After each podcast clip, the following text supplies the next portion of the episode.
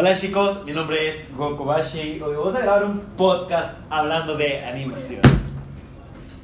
Vamos a dar nuestra opinión sobre el tema, etcétera, etcétera, etcétera. Animación son para niños. Bueno, eh, vamos a hablar un poco de nosotros, antes que nada. No, ya. Eh, yo soy Gokobashi y me lleva gustando animación por casi más de 5 años. Además, eh, hoy me acompaña un amigo que también tiene los mismos intereses que yo, conocido No, como Mr. Pecas. Por favor, puedes, No soy puedes presentarte, por favor. Sí, por eso no tengo los mismos Aquí está. intereses, no soy gay. Caso retrol. Aquí está, habla Mr. Pecas. Bueno, no quiere. Vamos a hablar un poco sobre el tema de la animación un poco de mi opinión y la opinión de Mr. Pecas. Así que, antes que nada, un buen día y empecemos ya. Dime un, algo. Uy, ¿por qué no haces esto cuando. cuando- Número uno. Para jugar al laptop así, güey. ¿Dónde se puede estudiar animación en todas partes? Banca. Eh, no.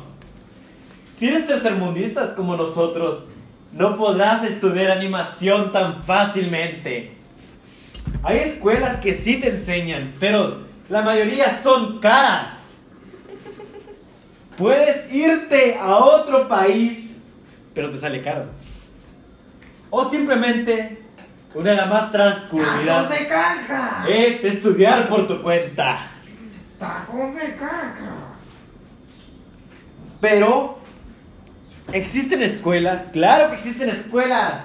¡Tacos de caca! Segundo, se puede vivir la animación en, en Latinoamérica, por ejemplo, en México. Sí se puede, se puede vivir la animación en México o se puede vivir en animación como en Perú. eh, pero no es tan fácil y además sí se puede llevar un, ¿cómo te puedo decir?